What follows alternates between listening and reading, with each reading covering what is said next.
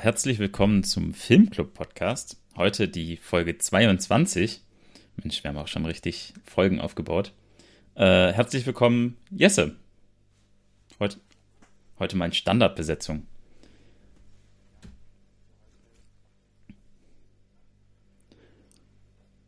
Ja. Ach so, nee, noch nicht. Genau, ich wollte erst fragen, ob wir anstoßen sollen. Sehr gut. Ich mal, ich mache mal hier äh, virtuelles Cheers. so. Hm. Heute habe ich ein äh, helles äh, Vollbier, Lagerbier, Augustinerbräu aus München. Auch witzig, dass ich ein Bier aus München trinke.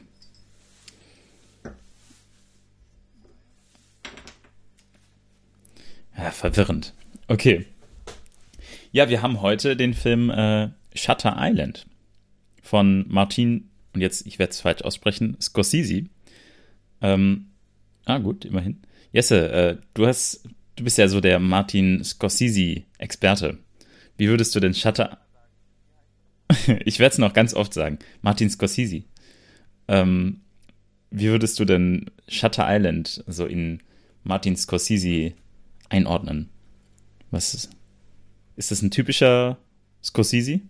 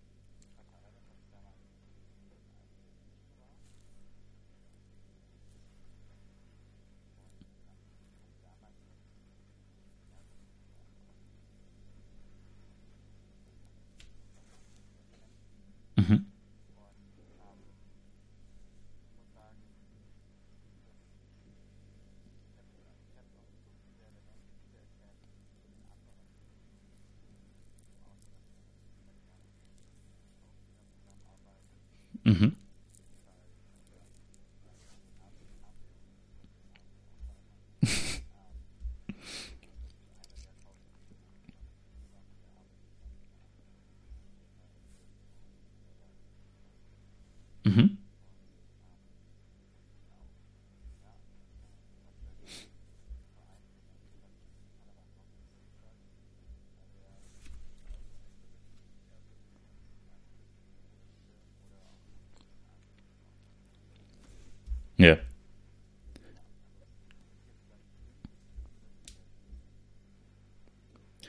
Scorsese, äh, Scorsese, jetzt, guck, jetzt stolper ich schon. Scorsese, bitte, Scorsese mm.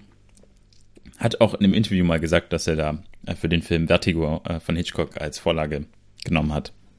So ein bisschen. Also äh, gar nicht so falsch, die Vermutung.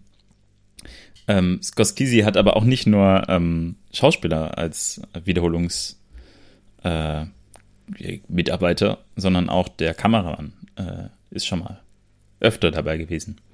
Zum Beispiel haben sie äh, Casino 1995 zusammen gemacht, äh, Bring, off, äh, Bring the Dead, Aviator, Shine a Light und Hugo Capre. Also alles Filme, die man schon kennt. Ja, ja. Ich weiß nicht, wie oft ich jetzt trinken muss. Ich hole das nachher nach. ja, das stimmt. Wird nicht einfacher. Vor allem äh, bei Anagrammen, aber da kommen wir nachher zu.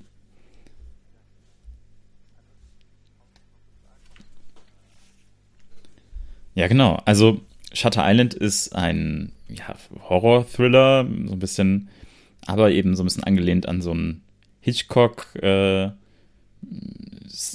äh, so eine Hitchcock-Art, so ein bisschen so ein Noir-Art-Film. Ähm, und es spielt im Jahr 1954. Und Shutter Island ist wie man es erwarten kann, eine Insel vor Boston. Und da ist ein ja, Krankenhaus, Schrägstrich, Gefängnis.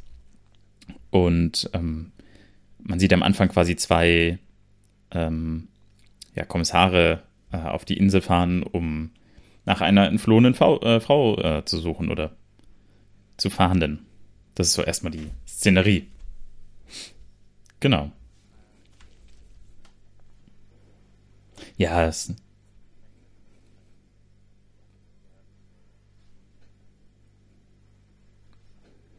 ja. Ja.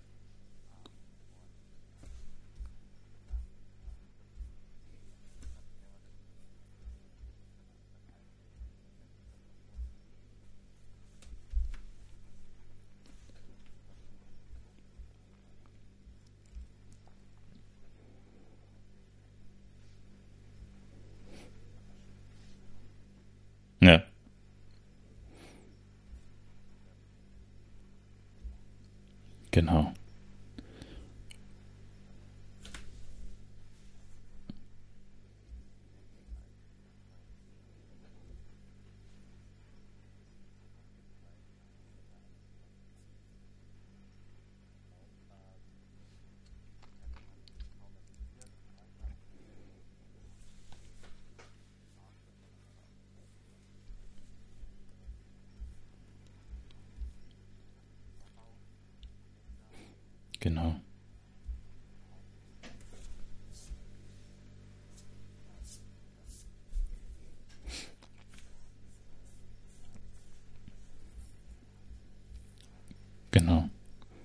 Und am Ende, also eigentlich, man weiß ja den ganzen Film über gar nicht so genau, ähm, was man jetzt, wem man jetzt trauen kann, was jetzt die Wahrheit ist.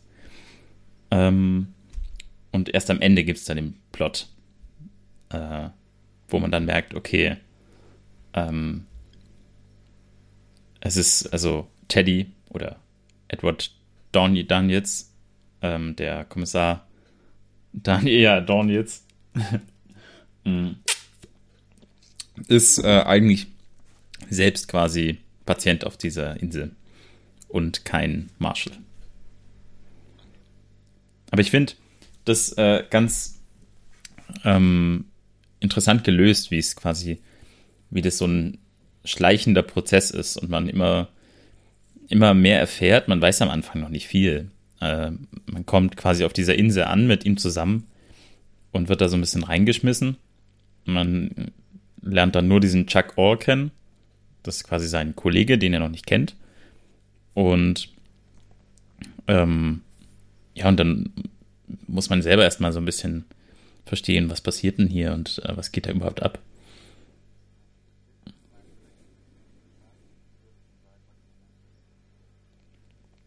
Teddy, also äh, Teddy ist nicht für die See gemacht.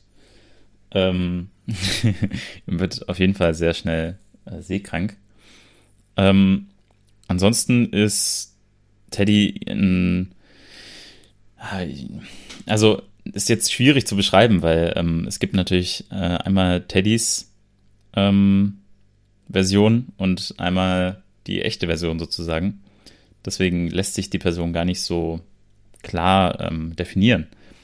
Äh, aber man merkt, dass er äh, geprägt ist von, von diesem, von dieser Dachauer-Auflösung und dass er da schon was Psychisches mitgenommen hat und auch dann ist, sprechen sie auch auf dem Boot schon über die, den Tod von seiner Frau.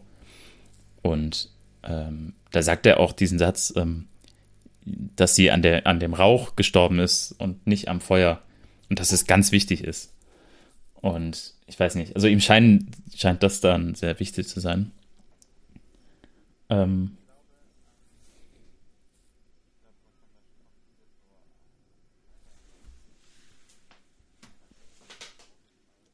Mhm.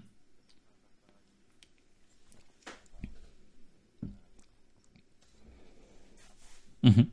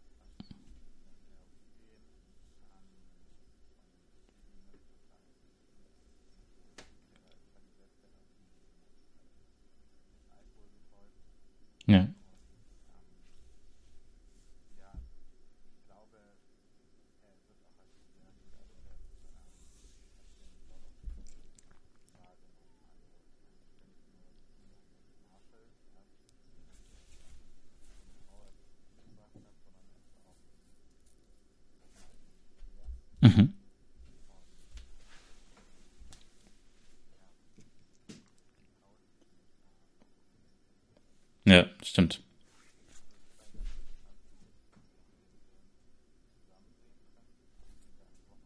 Mhm. Ja, genau.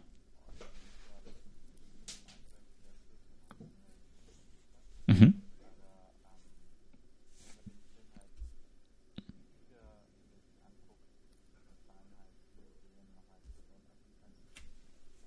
Ja, stimmt.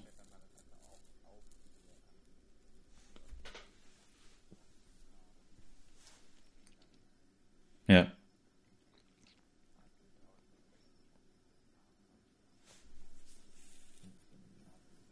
ja. Das finde ich ein, ja, das finde ich einen ganz spannenden Faktor, was du da sagst, weil ähm, im Grunde ganz viele Sachen, diese, diese kleinen, also das ist ja auch eine schauspielerische Leistung quasi, ähm, dieses Unterdrücken von einer Reaktion gegenüber der Person, weil man gerade was vorspielt, ähm, hinzubekommen. Und ich habe da auch bei der Szene, wo die ähm, Wärter, sind eher die Pfleger, ähm, so ein bisschen verhört werden.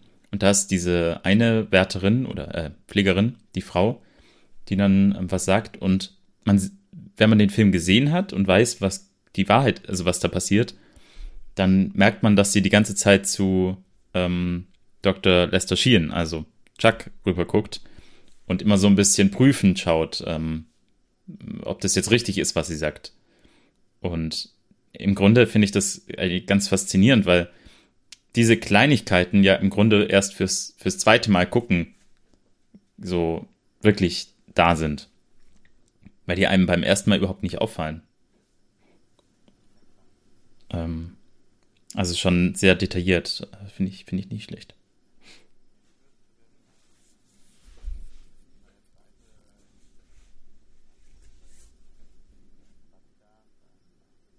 Mhm.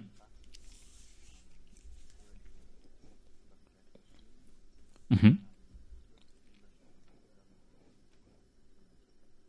Also, ähm, kurz, kurzer Ausflug, das, das, äh, das Drehbuch basiert ja auf dem Buch von Dennis Lehane. ja, ich habe doch, ich habe das, äh, das Buch natürlich äh, gleich äh, aufgesaugt und ähm, da beschreibt, äh, das geht noch ein bisschen mehr ins Detail, und da beschreibt ähm, Teddy quasi Chuck und sich selbst so ein bisschen und beschreibt Chuck als äh, jemanden, der halt, äh, egal, der kann überall hingehen und ist immer geliebt, also ist immer beliebt und äh, ähm, die Leute sind freundlich zu ihm. Und sich selbst beschreibt er so ein bisschen eher so als Führungsposition. Und dass ähm, er, er sei der geborene, die geborene Führungsperson. Äh, genau. Und wenn dann irgendwie ja, aber dann hat er auch reflektiert, ähm, äh, dass es auch zu Reibungen kommen kann. Deswegen, das hat er schon erkannt. ja. Aber ansonsten, also äh, ich selber würde Chuck auch ähm, als einerseits ruhig, andererseits schon auch, ähm, gerade wenn man weiß, wer er wirklich ist, äh, sehr gesprächigen, äh, ja, Kollegen sehen, weil, also da finde ich, ähm, hat er ein sehr schauspielerisches Talent, der Doktor. Wie er sich da in diese Position hinein äh, spielt.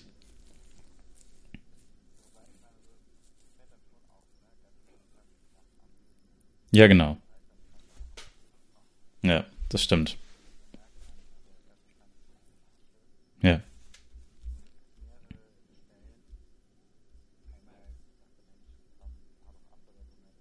Mhm.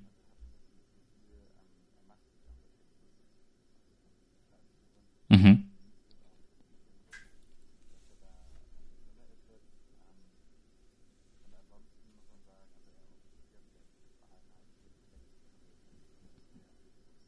Ja, stimmt.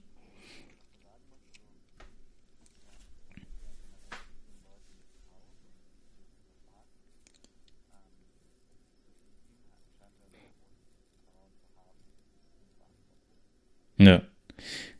es kommt, also es ist aber auch so ein schleichender Prozess. Ähm, weil, also es gibt ja diese eine Szene, als sie dann merken, okay, sie kommen nicht von der Insel weg und da unterhalten sie sich und dann ist es auch so, okay, ähm, dann gesteht er quasi, was eigentlich sein Plan ist und dass er äh, da so ein bisschen dahinter kommen möchte und auch dann die eine Szene im äh, am Friedhof, da äh, ist ja dann auch Chuck so ein bisschen fordernd und äh, ja, ich glaube, also das kommt so nach und nach. Und ich glaube, an der Stelle, an dem er ihm am meisten vertraut, ähm, wird dann auch schon quasi, ähm, ja, so ein bisschen klar gemacht, okay, vielleicht solltest du ihm nicht so sehr vertrauen. Ähm, bei der, ähm, der angeblich, wie, warte, wie heißt der? Jetzt habe ich den Namen gerade nicht. Der, der quasi da gefangen ist, den er mal getroffen hatte. George. Ah, irgendwas mit. George Noyce, ja, ich glaube. Genau, und der sagt ihm ja quasi, dass, ähm, dass er seinem Partner da nicht trauen soll. Weil er kennt ihn ja im Grunde noch nicht. Und da wird ihm schon kurz klar, okay, äh, recht hat er.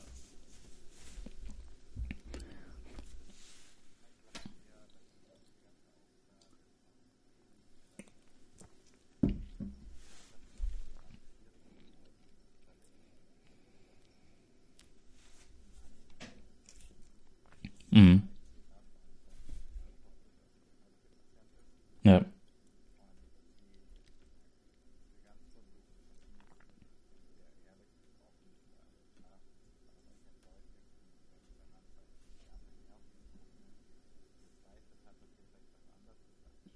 Ja.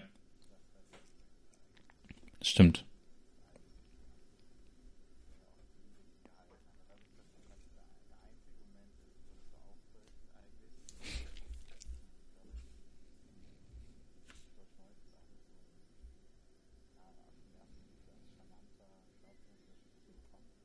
Mhm.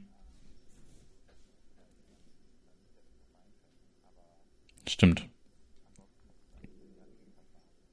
Ne. Ähm, kurz noch auf den, äh, auf das danach. Ähm, das Vertrauen ist ja dann quasi erstmal gebrochen. Aber interessanterweise ist, äh, hat er sofort wieder, ist er sofort wieder quasi, ist wieder da, als er dann verschwindet. Der ähm, Chuck. Da ist ja dann die Szene, wo er quasi dann sagt, okay, dann gehe ich alleine. Und dann ist Chuck weg. Ähm, und plötzlich riskiert er auch sein Leben quasi für Chuck. Ähm, und ja, da ist irgendwie, da ist so ein, so ein, hat so ein Bruch stattgefunden.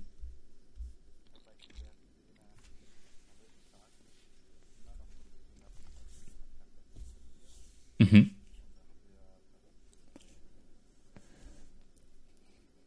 Ja. Du,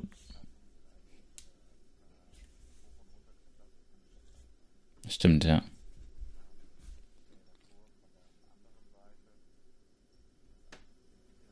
Ja.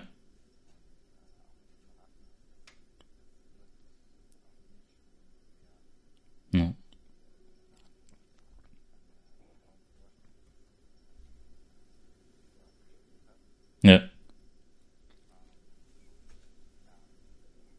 Hm. Ja, das stimmt. Die, also die Ratten, das war schon ein sehr äh, extremes Bild. Wie, wie ja wirklich alles voller Ratten war.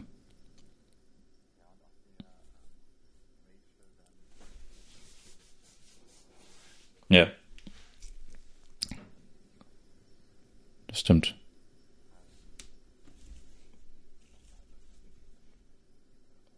Ja.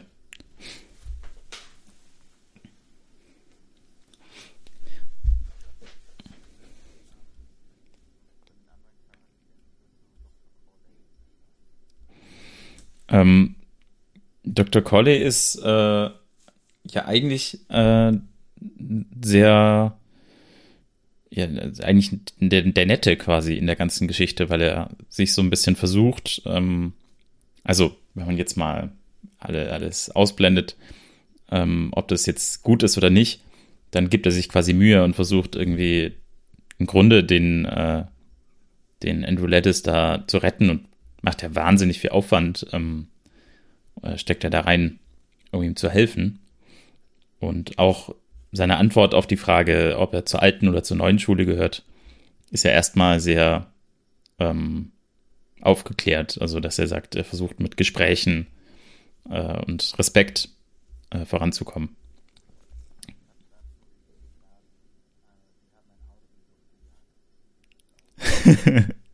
Stimmt. Ja. Ähm.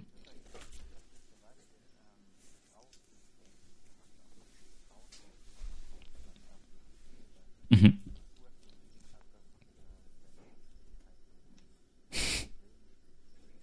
Ja, stimmt.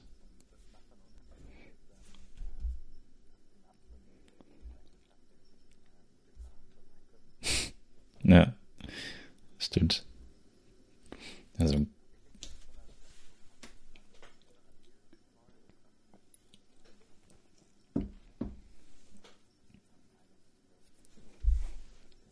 Mhm.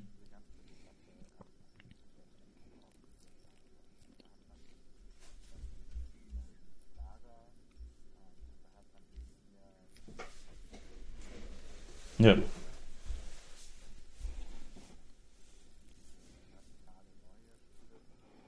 Ja.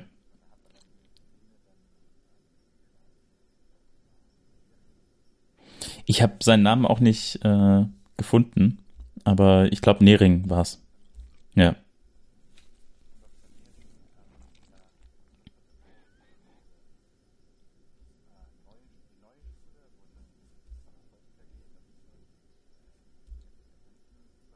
Ja.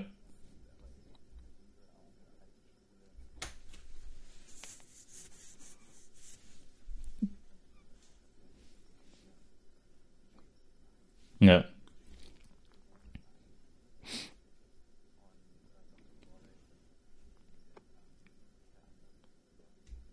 Ja.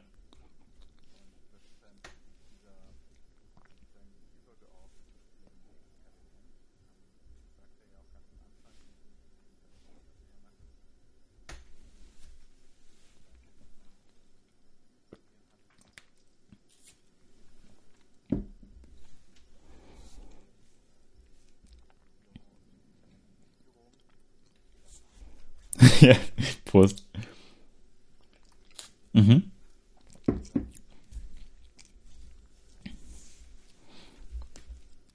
Das stimmt. Ja.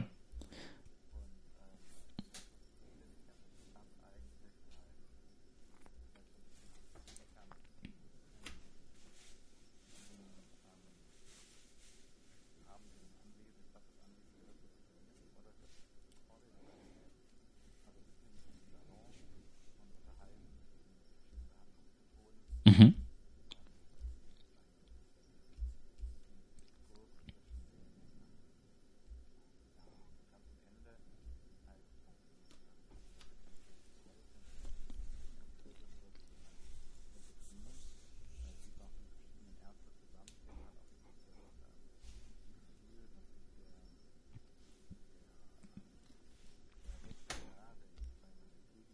Mhm.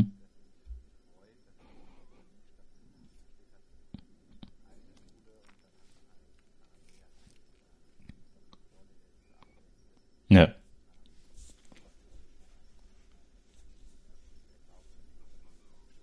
Ja. Das sind ganz spannende Beobachtungen. Das ist quasi ähm, im Grunde alles, was passiert in diesem ganzen Film. Und ich glaube, wir können äh, schon Dinge vorwegnehmen. Äh, wer den Podcast hört, der sollte den Film schon gesehen haben. Eben. Ähm, ja, dass es im Grunde die ganze Zeit quasi um was Höheres geht und dass im Grunde auch Teddy nur, ähm, ja, ich sag mal, Opfer von, von, da, von einem viel größeren Problem ist. Ähm, aber was du ansprichst, äh, finde ich nochmal äh, viel spannender, weil ähm, die Frage ist ja, was, was Teddy da ähm, genauer äh, krankheitsmäßig äh, ja, betrifft. Und ich habe da mal ähm, was äh, mitgebracht. Und zwar habe ich unser zweites Filmclub-Podcast dazu mal befragt. ähm, was denn quasi das Krankheitsbild ist. Genau, unser Mitglied, unser zweites Filmclub. Oh, ja, Entschuldigung. Wird keine lange Aufnahme heute, ich glaube. Das Bier ist bald alle. Ich würde es einfach mal abspielen.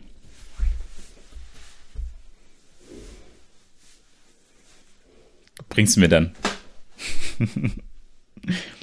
Alles klar. Von dem, was ich über die Störung weiß, ist sie ja, ähm, oder wird sie im ICD-10 als dissoziative Identitätsstörung bezeichnet. Und ähm, im Film wird es ja quasi so dargestellt, dass der erwachsene Mensch, äh, also diese Hauptfigur eben im Krieg und der dann später in seiner Ehe sozusagen ziemlich schlimme Dinge erlebt hat, die für ihn zu viel waren und er sich deswegen in so eine Scheinwelt flüchten musste und eine andere Identität ausbilden. Ähm, jetzt ist es so, eigentlich geht man davon aus, ähm, dass solche schweren Traumatisierungen bereits in der frühen Kindheit stattgefunden haben müssen und deswegen die neuronale Entwicklung eben nicht so verlaufen ist, wie sie bei einem gesunden Kind vermutlich verlaufen würde. Sprich, eigentlich hätten den erwachsenen Menschen diese Traumata, die er erlebt hat, nicht mehr so aus der Bahn werfen dürfen, dass er diese Störung entwickelt, weil das Gehirn eigentlich zu dieser Zeit schon ausreichend entwickelt gewesen sein müsste. Von daher wäre quasi der erste Schritt zu gucken, gab es schon in seiner frühen Kindheit Traumatisierungen. Ähm, ja, so wie ein bisschen den Film, der Film, den ich mit Jesse zusammen angeschaut habe, Kaspar Hauser, ja, wo der, wo der sozusagen äh, der Protagonist als kleines Kind schon äh, vernachlässigt und eingesperrt wird. Und sowas in der Art müsste es bei diesem Charakter auch gegeben haben, weil sonst, egal wie schlimm diese Dinge sind, die er dann später als Erwachsener erlebt hat, die können nicht so schlimm sein, dass er diese Störung entwickelt. Die Störung ist eigentlich Ausdruck von was viel tiefgreifenderem, ja, und zwar eine neuronale Fehlentwicklung in der Kindheit. Genau, also äh, haben wir mal die. Ja?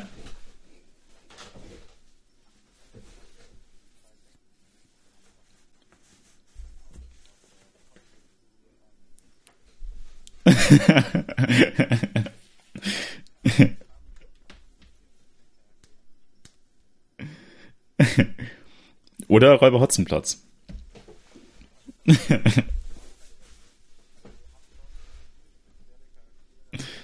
Stimmt. Lance Armstrong auch. Ja, perfekt.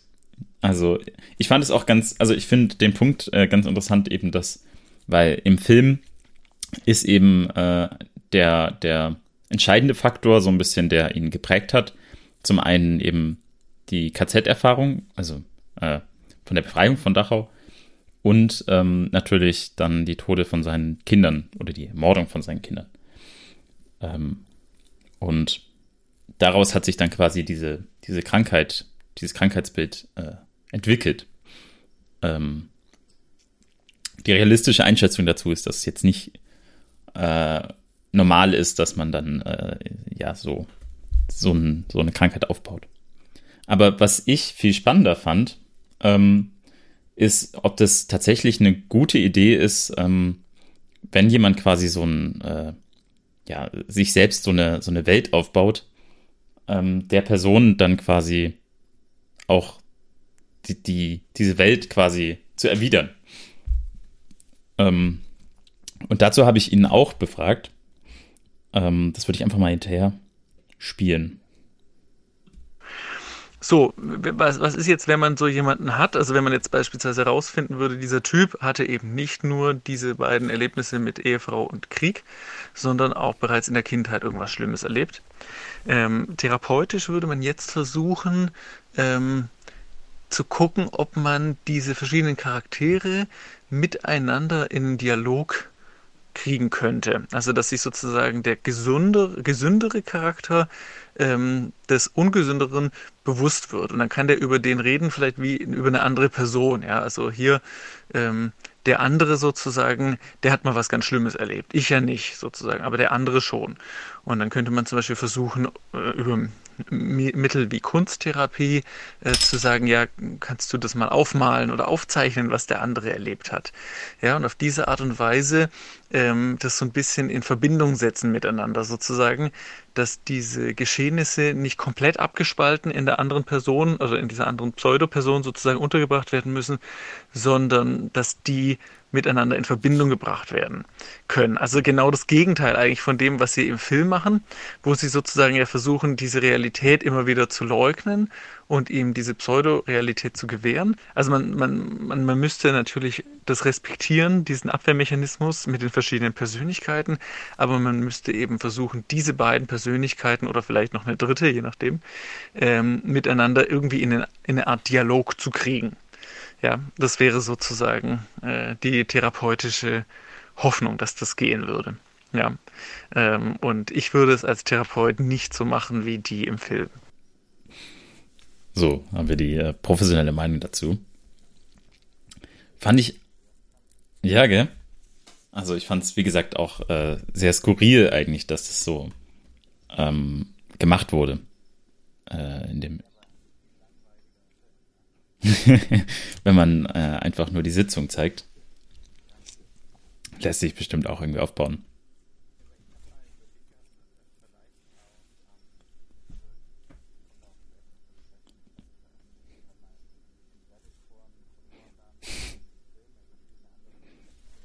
Mhm.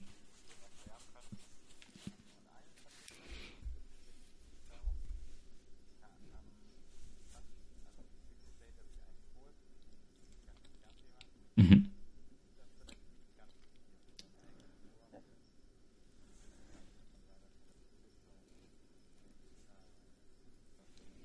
Mhm.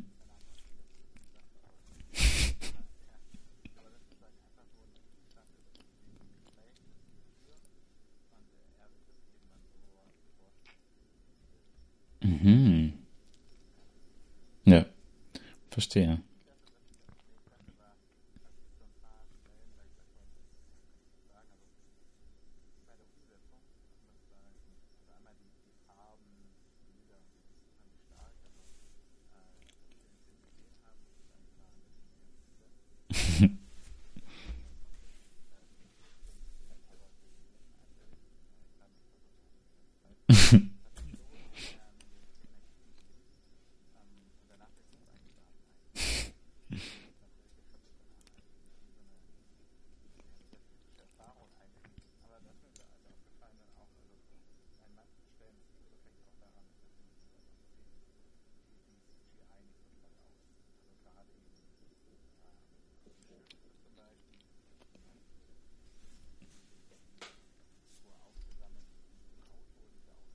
Ja, das habe ich mir auch gedacht.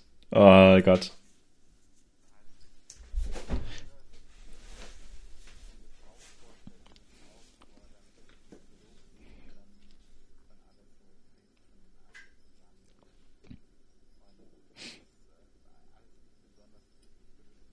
Mhm.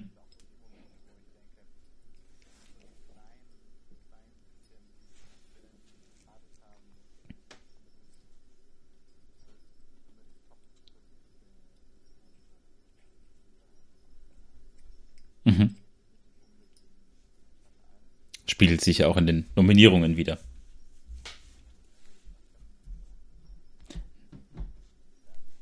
Nein, aber das stimmt.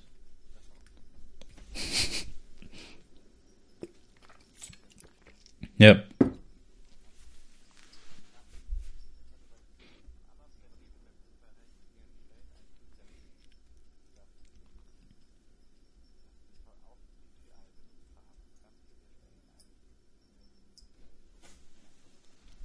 Mhm.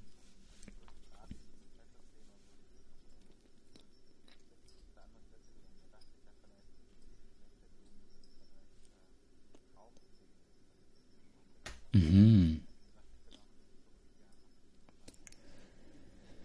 Mhm.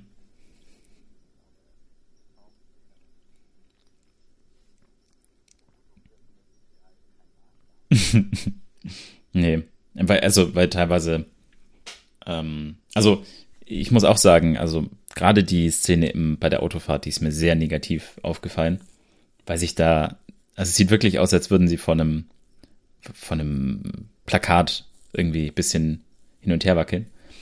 Ähm, und gleichzeitig aber gibt es diese, diese extremen Bilder, was ich sehr äh, gut fand eigentlich, ähm, dann im KZ äh, quasi in diesem, in diesem Haus. Ähm, und das sind sehr mächtige Bilder, wo es vielleicht gar nicht viel CGI gebraucht hat, zumindest Indoor jetzt. Ähm, also da, da fand ich so den, den Kontrast sehr groß. Äh, ich habe gelesen, dass äh, um die Insel herum relativ, also schon ein bisschen was gemacht wurde. Da haben sie die, die Farben und so und die Grauwerte so ein bisschen angepasst, dass es Alex, äh, gerade die Wellen und alles ein bisschen bedrohlicher aussehen. Äh, haben Wolken eingefügt, äh, die es halt nicht gab, ähm, weil es halt in Boston ist. Und ähm, ja, also haben das alles so ein bisschen ja, schlimmer aussehen lassen, als es ist. Dafür aber, gab es aber auch viele Szenen, die äh, nicht in äh, CGI gedreht wurden. Ähm, wie zum Beispiel äh, alles, was mit Regen und Wind zu tun hat. Ja, äh, da habe ich ein paar äh, Aussagen äh, aufgeschnappt. Also sie haben hier ähm, wurden Sprinkleranlagen benutzt, die 30 Meter lang waren und auf Kränen dann auf einer Fläche von 42 auf 18 Meter Wasser herabgeregnet haben ähm, und dann mit Feuerwehrschläuchen. Hier warte, ein Zitat von Leonardo DiCaprio. Wenn nicht gerade ein Kran Wasser auf dich herabschüttet, äh, taten das irgendwelche Kerle mit Feuerwehrschläuchen oder ein riesiger Ventilator blies dir Wind ins Gesicht. also, ähm, und äh, diese Kutte, die, die Leonardo DiCaprio anhatte, das war dieser Pflege, dieses Pflegeoutfit. Äh, da da gab es wohl 44 Versionen von, weil das die ganze Zeit kaputt ging äh, im Regen und im Wind. Also, ja. Dabei stehen sie auch gar nicht so oft so richtig draußen im Regen. Also, am Friedhof geht's richtig ab. Und dann einmal noch äh, quasi, als sie mit dem Auto fahren, dann rüber und so. Also es gibt so ein paar Key-Szenen mit Regen, ja.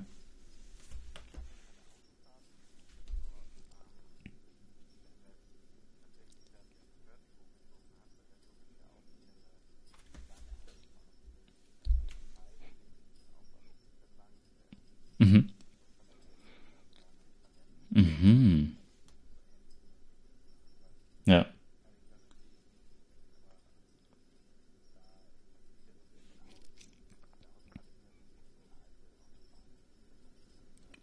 Das stimmt, ja. Kann schon, also ausschließen würde ich es nicht. Es gab ja zum Beispiel auch so einen Filmfehler, der ja heiß diskutiert wurde mit diesem Wasserglas. Hast du bestimmt auch gelesen. Nee, eben, genau. Und ähm, also kurz zur Erklärung, äh, in der Verhörszene, da sitzen sie mit den anderen Patienten und befragen die. Und das ist diese eine Frau, die ja nach einem Wasserglas fragt und sie trinkt kein Glas, aber sie stellt ein Glas hin. Also eigentlich unmöglich. Ähm, aber eben. Und vielleicht ist es ja auch so gewollt, ähm, das so ein bisschen, ja, eben an Vertigo anzu, anzulehnen. Wer weiß. Finde ich aber auch das Spannende. Also so, so ja, absichtliche Fehler und oder Miss, wie, wie soll ich sagen, ähm, ja, Dinge, die halt negativ auffallen, einzubauen. Weil das ja das Ganze ja so ein bisschen vielleicht auch diesen Zustand der ähm, des Misstrauens äh, erweckt, so ein bisschen. Als für den Zuschauer. okay. Also, was ich äh, sagen kann, ist, dass diese ähm, Unterhaltung, die ähm, eben auf dieser Fahrt eben passiert, da, die fand ich am Anfang sehr, ja, ich sag mal, schlecht, weil sie so aus dem Kontext war. Aber ähm, da hat der Scorsese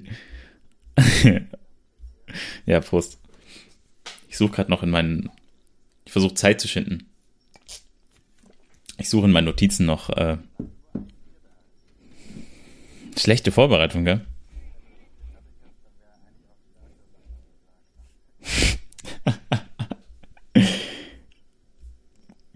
ich, bin, ich bin nicht weit vom Kühlschrank. Ich sitze hier in der Küche.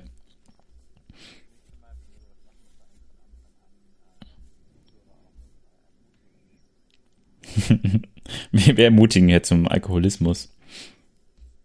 Ähm.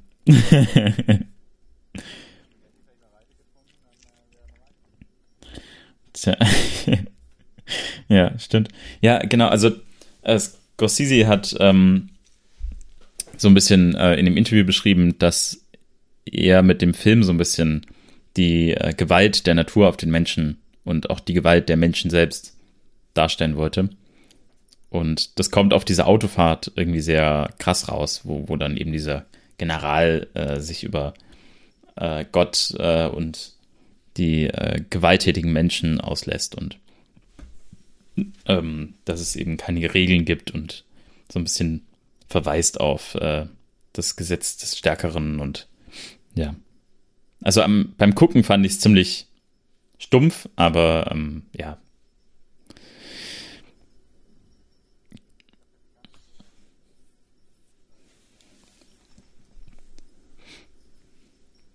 Ja, das Bild wird ja durch diesen Hurricane nochmal ganz groß gezeichnet, der ja quasi auch ja, so ein bisschen, eben, genau, als Gottes Strafe und irgendwie auch im Film so ein bisschen zunehmend dazukommt und ähm, ja, den, die Menschen so ähm, unterordnet, sag ich mal. Also, ja.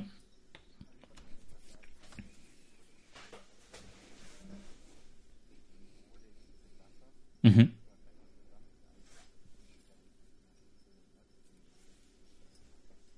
Ja, stimmt.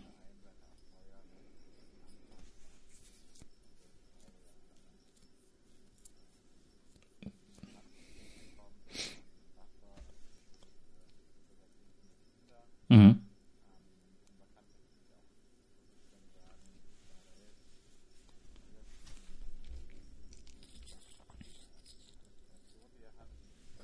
Mhm.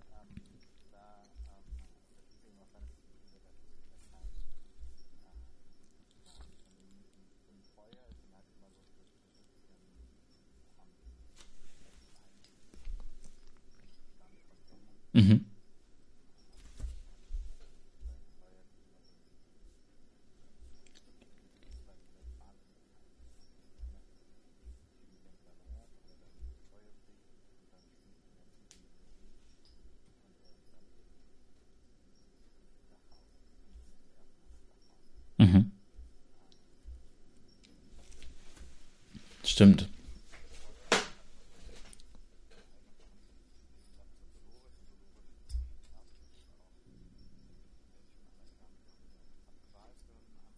Mhm.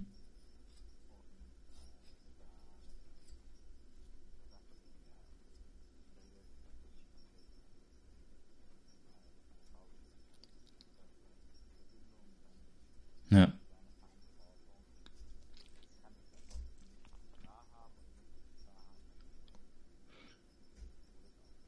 Ja.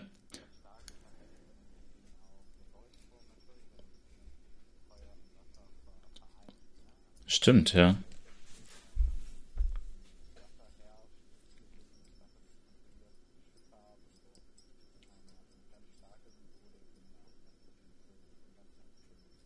Mhm.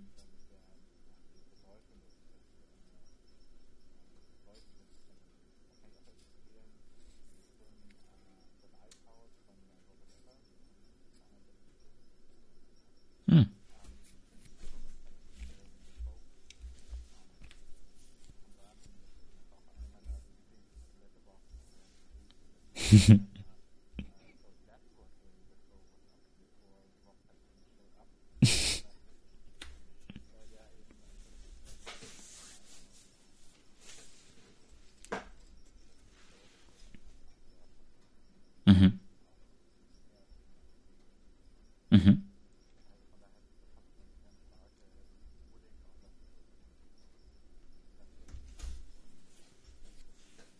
Ja, stimmt, dieser Leuchtturm, der spielt eine ziemlich präsente Rolle. Ähm, ja. Ich finde ähm, es ist spannend, spannend, was du sagst. Ähm, ich finde, ich habe ja das, das Buch mir angehört, also ich habe als, äh, als Hörbuch äh, angehört. Übrigens äh, ein äh, Sprecher, der dir bestimmt äh, bekannt vorkommen wird, äh, und zwar Oliver Rohrbeck, ähm, hat, hat das Buch gelesen. Wirklich gut ähm, gelesen. Ich finde, die, die Stimme für Chuck fand ich ein bisschen nervig auf Dauer, aber ansonsten äh, sehr wandelbar. Wandelbarer, als ich vielleicht gedacht hätte. Nicht nur Justus Jonas äh, kann Oliver Rohrbeck. Ja, also wirklich sehr gut. Ja, und ähm, äh, im Vergleich zu Blade Runner, was wir letztes Mal besprochen haben, ähm, wurde hier tatsächlich fast alles übernommen. Ähm, und zwar auch eins zu eins im Text. Nur manche wenige Dinge nicht. Und ich verstehe aber, also bei den Sachen, die übernommen wurden, äh, die nicht übernommen wurden, verstehe ich nicht ganz, warum. Zum Beispiel, es gibt ja diese eine Szene, bei der der Zettel gefunden wird in der ähm, Kabine von der Frau. Und da stand ja drauf das Gesetz der Vier. Wer ist 67? Und nee, ich glaube nur, äh, wer ist 67? Ja.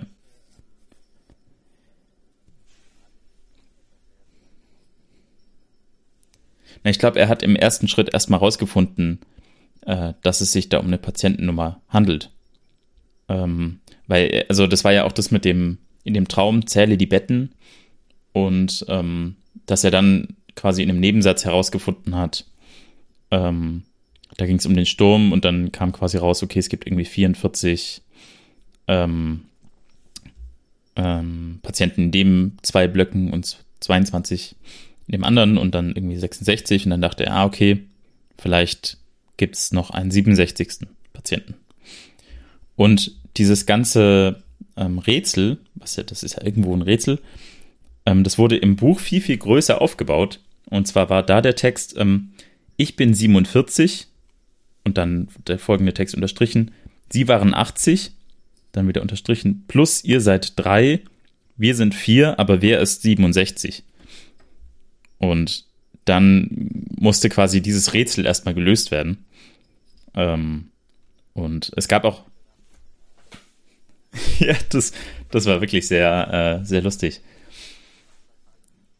Ja, und ich habe mich auch so ein bisschen zu so einem, ja, drei Fragezeichen Sherlock Holmes äh, hineinversetzt gefühlt, weil es dann auch darum ging, irgendwie, ähm, also ich kann äh, dann kurz erklären, es ist ganz grob ergibt sich quasi aus diesen Zahlen dann eine, eine Zahl, und zwar die 13. Und dann wird klar, okay, die 13 spielt für viele Patienten eine Rolle. Und also, weil es halt eine Unglückszahl ist. Und dann findet er immer wieder mal so die 13 und nochmal Botschaften, die er entschlüsseln muss und so. Ähm, fand ich eigentlich ein, so ein Element, was ähm, ja ganz spannend ist. So. Ähm, und dann ga, gab es noch ein paar Elemente im Buch, die auch im, im Film nicht übernommen sind. Zum Beispiel, ähm, also viel, viel mit Wahrheit und quasi, was stimmt jetzt gerade und was stimmt nicht. Ähm, was mich so ein bisschen an äh, George Orwell 1984 erinnert hat, was ich auch angehört habe. Ähm, auch dieses, also einmal wird gesagt, ja, 2 plus 2 ist ja auch nicht 4, äh, auch nicht 5, was äh, genauso auch in dem Buch vorkommt. Oder die Ratten. Ähm, also da sind irgendwie auch so ein paar Parallelen, äh, an die ich de denken musste.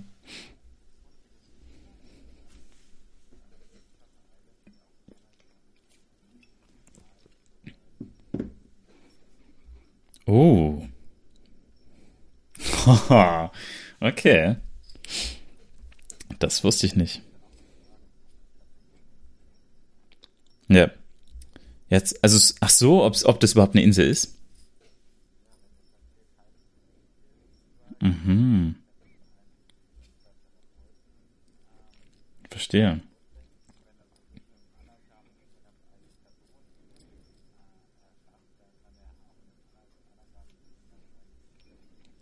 Stimmt natürlich, ja.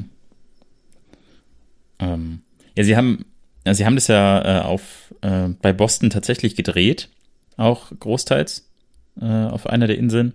Aber ähm, Shut Shutter Island gibt es dann natürlich nicht. Also sie haben es gedreht auf äh, Per Paddocks Island. Da gibt es aber tatsächlich ein äh, Fort, also ein ja, Fort.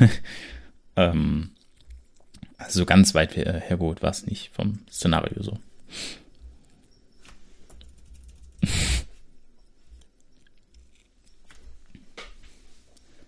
ja, es gibt so ein, es gibt so ein paar ähm, äh, Elemente, die noch ein bisschen ausführlicher ausgeführt werden, äh, wo ich mir im Film dann denke, also im Nachhinein, äh, dass die eigentlich keinen Sinn machen. Zum Beispiel dieses ähm, eine Mal, als das Auto hochgejagt wird, als er dann dahin geht und das Auto in die Luft jagt. Ja, stimmt, wieder Feuer. ja. Ähm, aber im, im, ähm, in, im Buch versucht er quasi heimlich auf die Fähre zu kommen. Ähm, und zwar hat er dann einen Tipp bekommen, was auch äh, nur im Buch vorkommt, von einem äh, Pfleger. Und er hat quasi durchschaut, hier, hier stimmt was nicht. Und hat dann aber, und hat den Pfleger dann drauf angesprochen. Und hat dann äh, quasi mit dem Pfleger, weil die haben dann, als Chuck weg war, natürlich alle gesagt, der, wer ist Chuck, der existiert nicht. Und ähm, dann hat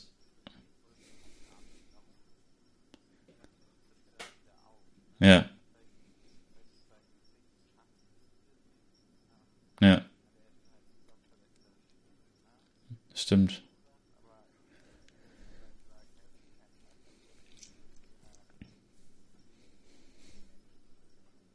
Ja, vielleicht hat es irgendwie die, diese Pause gebraucht für, eine, für die richtige Umwandlung. Also, dass es quasi klar ist, okay, das ist nicht die gleiche Person. Vielleicht war das nötig. Ja, stimmt. Und dein Kollege, er hat ja keinen Kollegen. Also dann haben sie quasi so langsam die Wahrheit wieder angeschaltet. Ähm, auf jeden Fall ist da quasi dann eben dieser Pfleger und dann sagt äh, Teddy, ja, ich, ich frage dich jetzt nicht, weil du wirst quasi verneinen, dass es den Pfleger, also dass es den gibt. Und ähm, ich brauche dich nicht fragen und drängt den dann so ein bisschen in die Ecke. Und der hilft ihm dann quasi und sagt ihm, ja, die Fähre kommt äh, morgen früh und ähm, du kannst quasi hier fliehen, äh, weil da haben wir den Zaun noch nicht repariert. Was irgendwie auch noch ein interessanter Moment ist, weil der Pfleger ja eigentlich wissen müsste, dass das quasi nur gespielt ist und dass er Patient ist. Aber vielleicht ist es auch Teil des Ganzen. Das weiß man wieder nicht. Naja, und dann will er quasi zum Hafen und äh, sich auf die Fähre schleichen aber da stehen überall Wärter, um quasi darauf zu achten, dass er nicht abhaut. Und als Ablenkungsmanöver äh, jagt er dann eben dieses Auto in die Luft, äh, damit eben alle zu diesem Auto kommen und er dann auf das Boot fliegen kann. Hat nicht funktioniert. Und daraufhin geht er dann äh, eben zum Leuchtturm, weil sie dann eben so ein bisschen über den Leuchtturm gesprochen haben und das hat er gehört und dann wollte er Chuck retten. Genau. Und da habe ich eben diese, diesen Beweggrund, warum jage ich dieses Auto in die Luft, noch ein bisschen besser verstanden.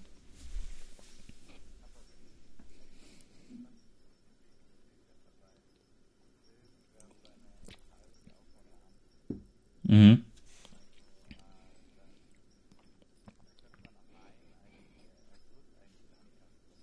Ja.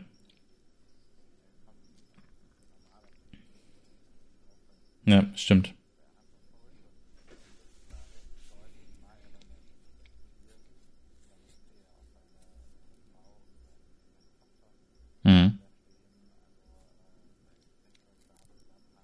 vermischt sich quasi so die echte Welt und ähm, seine Erinnerung. Weil bisher war das ja immer getrennt. Dann war er quasi in seiner alten Wohnung und ja, stimmt.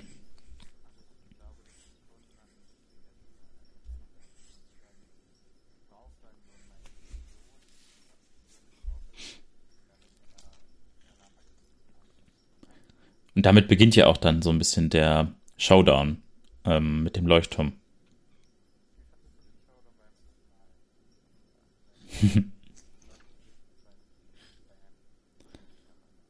ich muss ehrlich gestehen, ähm, als wir das, das, also als wir das jetzt am Wochenende geguckt haben, kam mir dieses Ende so ewig lang vor.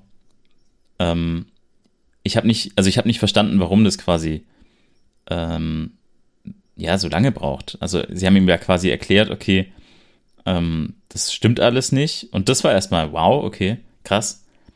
Aber dann hat sich das irgendwie alles sehr hingezogen und dann musste das mit der Waffe noch und dann wurde in einem Satz noch schnell erklärt, hier, das sind alles Anagramme und ähm, dann muss er noch ins Bett und da nochmal äh, alles erklärt werden und dann nochmal ein Szenenwechsel äh, auf die Treppe und für mich hat sich das sehr gezogen und es geht ja auch eine halbe Stunde. Ähm, ja, also irgendwie war das erstmal so ein bisschen so ein zäher Moment, finde ich.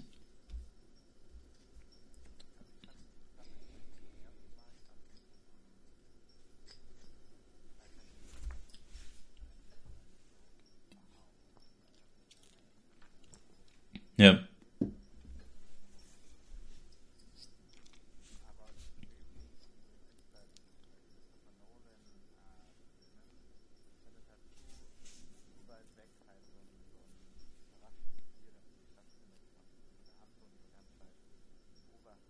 Mhm.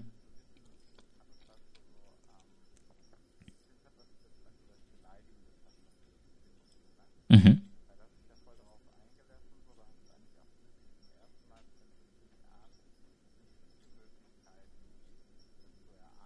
Mhm.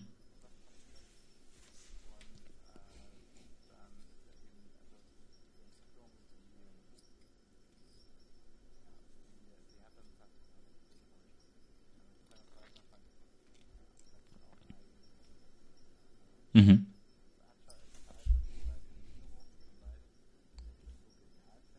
Mhm.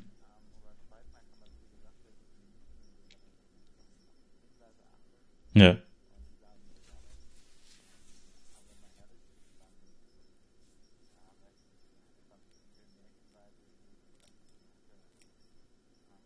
Dass sich, dass man sich belohnt fühlt, quasi.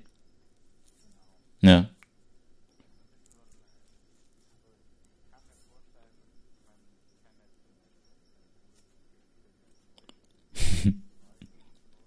Ja.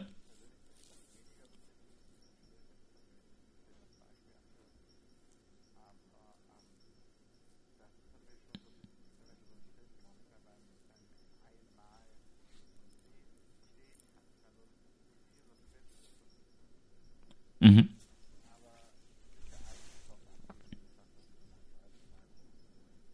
Ja, stimmt.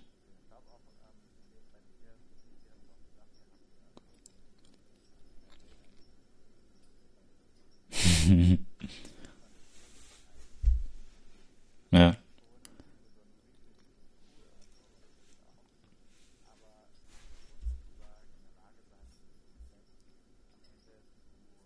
Verstehen. ja.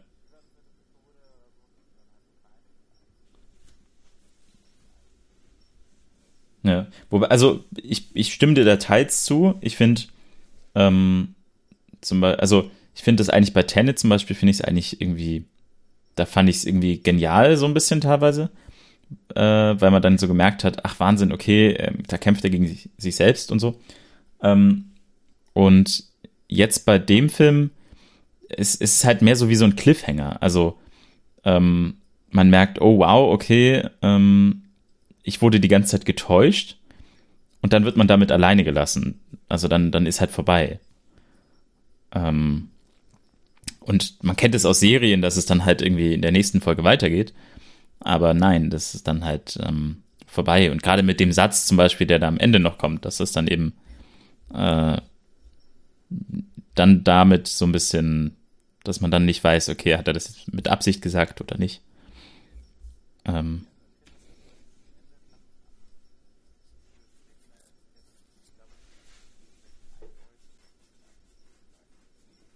Ja.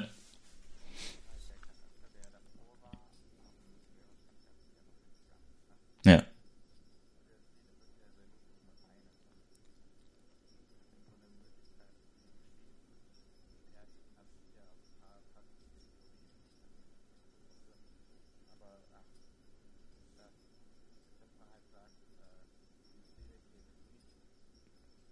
Mhm.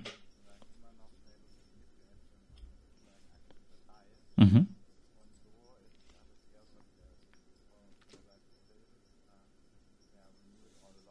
Mhm.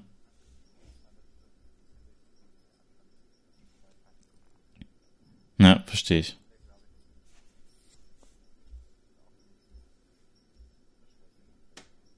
Ja.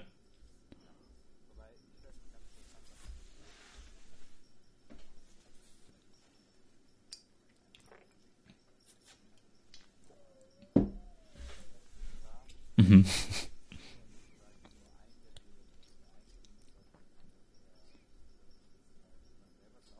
Mhm.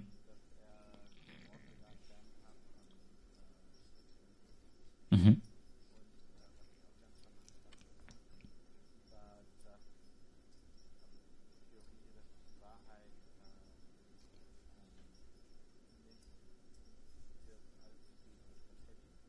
Mhm.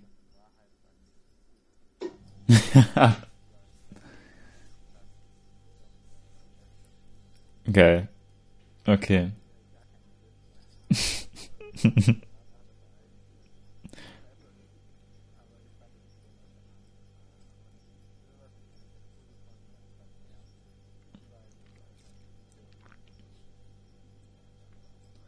Das stimmt.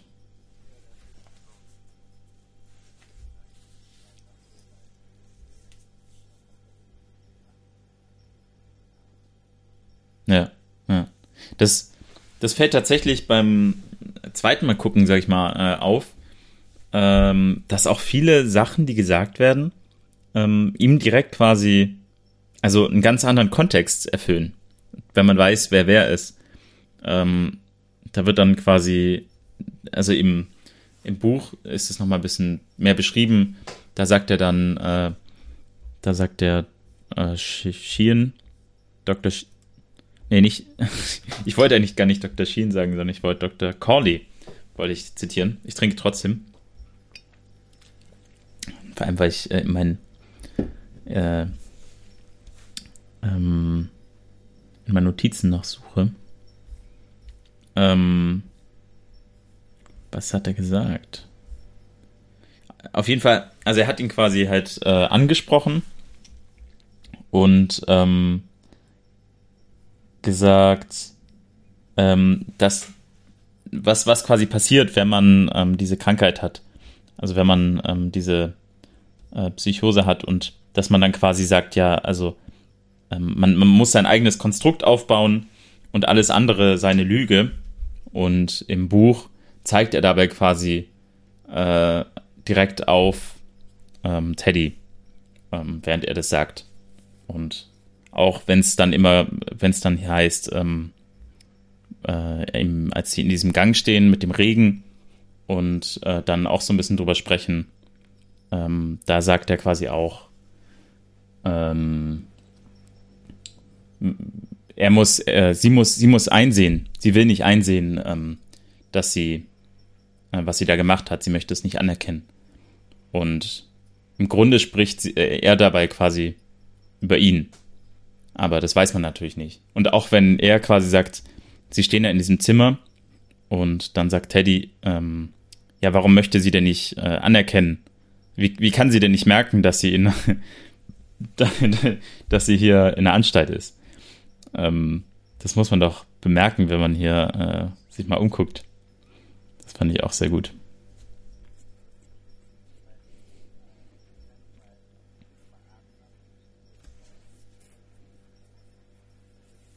Mhm.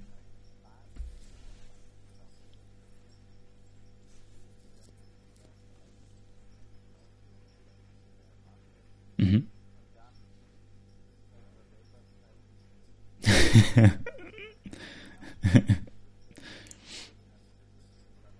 mhm.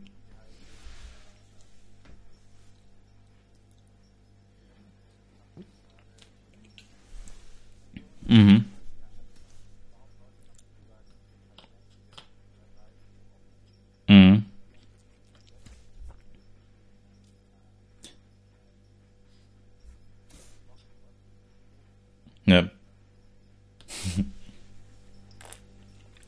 Aber das,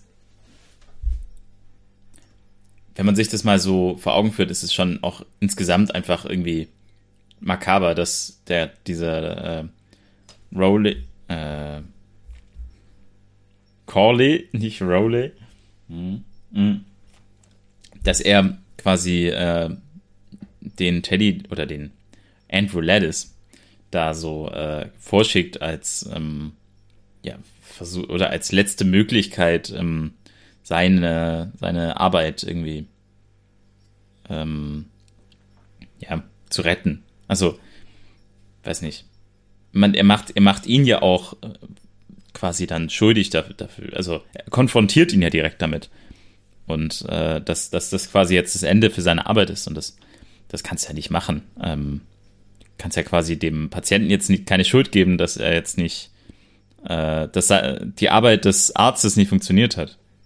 Das ist ja, also wer ist denn da krank?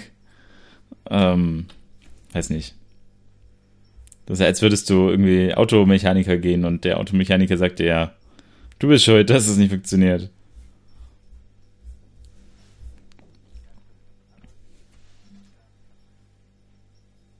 Mhm.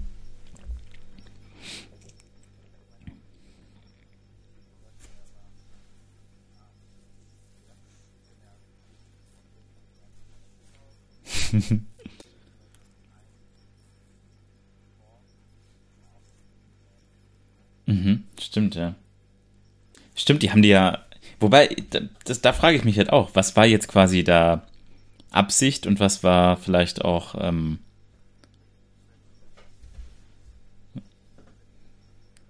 ja, das, nee, das Unwetter, also im Buch heißt es, äh, sie haben quasi extra auf dieses Unwetter gewartet äh, und sie haben quasi mit, de, mit der Darstellung dieses riesen Konstrukts gewartet, bis mal irgendwann ein Hurricane kommt. Äh, doch, um das dann.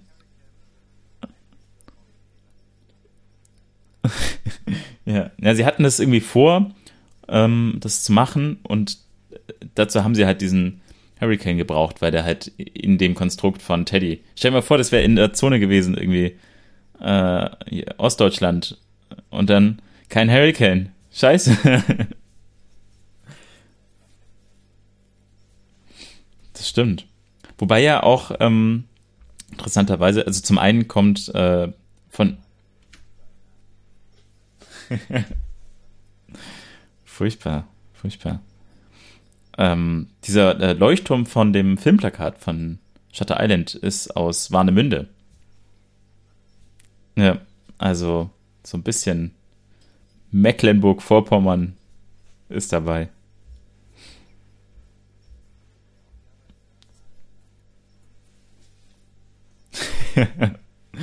Rügen. Die Klinik. Das, wir haben halt eher so Bergdoktor oder so. Wir, wir haben es nicht so mit Inseln. Aber da fehlt der Plot. Hm.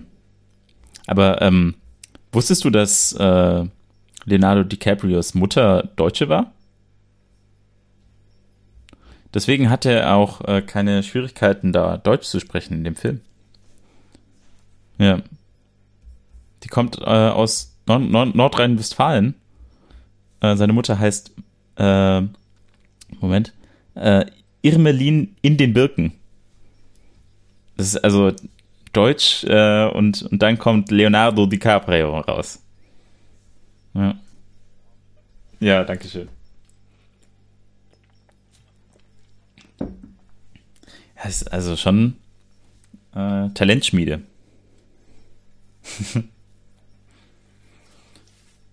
ja. Mhm. Wie würdest du äh, diese diese Frau, es ist eine der ersten Szenen, die man sieht, in dem, äh, wo er reinkommt. Und da sieht man so eine Frau, die so ein bisschen gruselig aussieht und sie äh, wenig Haare. Und die zeigt ihm, das ist einfach nur so ein bisschen. Was? Ah, okay. Das kann sein, ja. Weil dieser, dieser Bewegung des ähm, äh, pst, ich weiß nicht, wie man das nennt, äh, das hat. Genau, und das irgendwie fand ich, ähm, hat mich interessiert, ob da noch mehr dahinter steckt. Ja.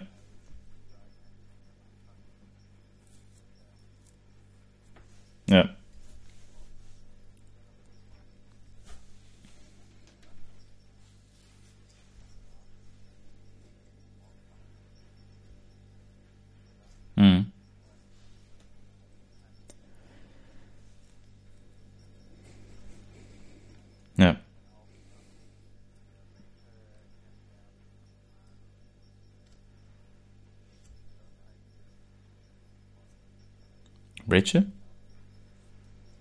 Rachel? Ah, Solendo. Ja, okay. Ich war gerade ganz kurz bei ähm, Blade Runner. Entschuldigung.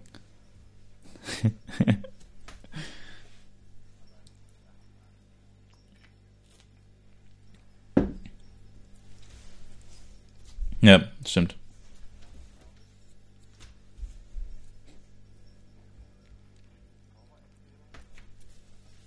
Ja. Ja.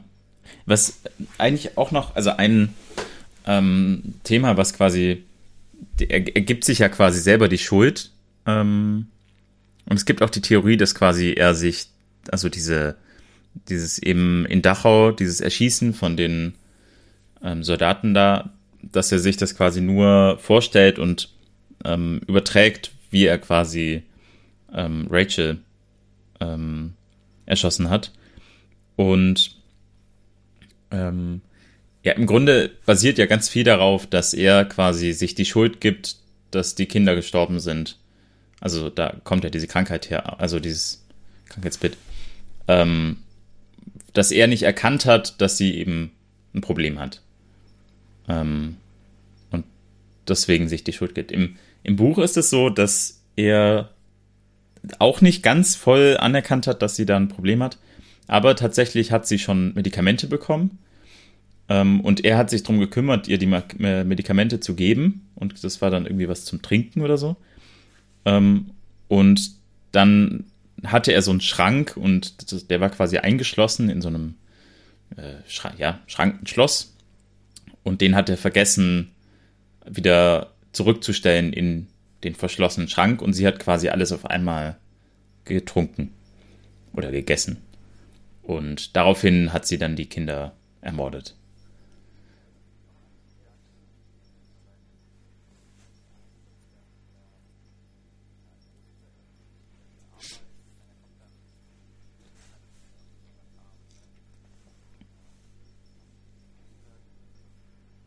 Ja, ja. Ja.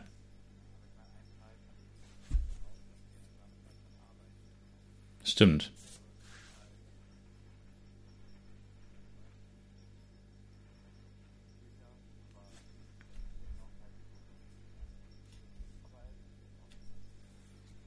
Ja.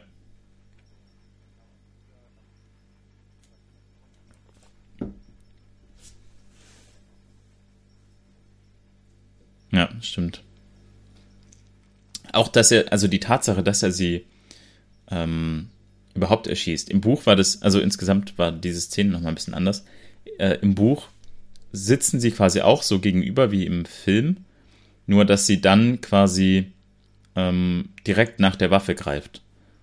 Also sie, sie knien und er, äh, sie greift quasi nach dem Holster und sagt, äh, ähm, ich liebe dich und wir machen Picknick, aber gleichzeitig sagt sie dann, erlöse mich und ähm, bittet ihn so ein bisschen dann darum, äh, sie zu erschießen. Und er denkt sich eben, nein, ich möchte nicht, weil ich schon im Krieg und kann ich das machen? Und dann, ähm, ja. Und dann sagt sie eben, ich liebe dich so sehr wie, und dann erschießt sie. Heavy. ist aber auch, also der ganze Film ist nicht einfach zuzusehen. Auch die ganzen äh, Träume und so, das finde ich schon, äh, muss, man, muss man schon verarbeiten. Ja. Okay.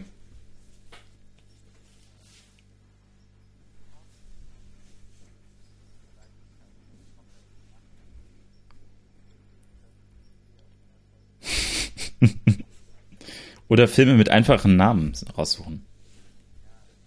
Weniger Anagramme.